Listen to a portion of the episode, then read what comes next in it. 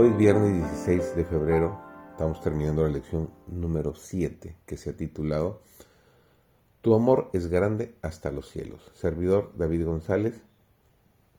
Comenzamos nuestro resumen de la lección. En los salmos, las voces del pueblo de Dios se unen como una sola para repetir el estribillo. Su amor es para siempre, en celebración del amor eterno de Dios. No alabar a Dios significaría olvidar todos sus beneficios, no apreciar los dones de Dios. Únicamente quien alaba no olvida. Pensar en Dios y hablar de Él no implica necesariamente alabarlo. La alabanza comienza cuando uno reconoce la majestad y las obras de Dios y responde en adoración a su bondad, su misericordia y su sabiduría. Hemos pecado contra Él y somos indignos de su favor. Sin embargo, Él mismo ha puesto en nuestros labios la más maravillosa de las súplicas. No nos deseches. No deshonres tu trono glorioso. Haz honor a tu nombre. Acuérdate de tu pacto con nosotros. No lo invalides.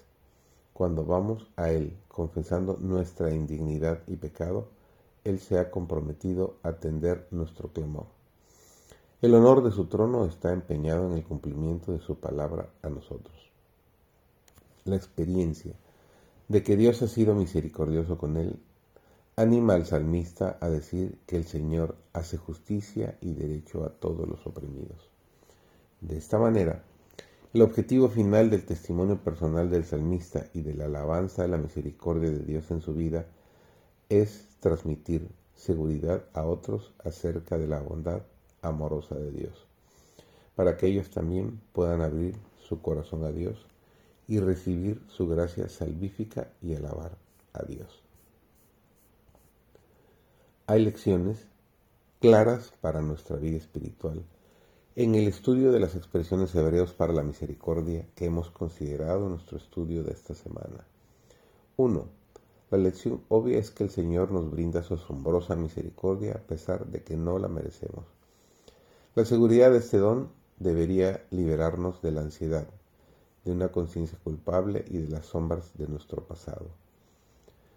2. Gesed, misericordia, es más que un sentimiento tierno en el corazón de Dios.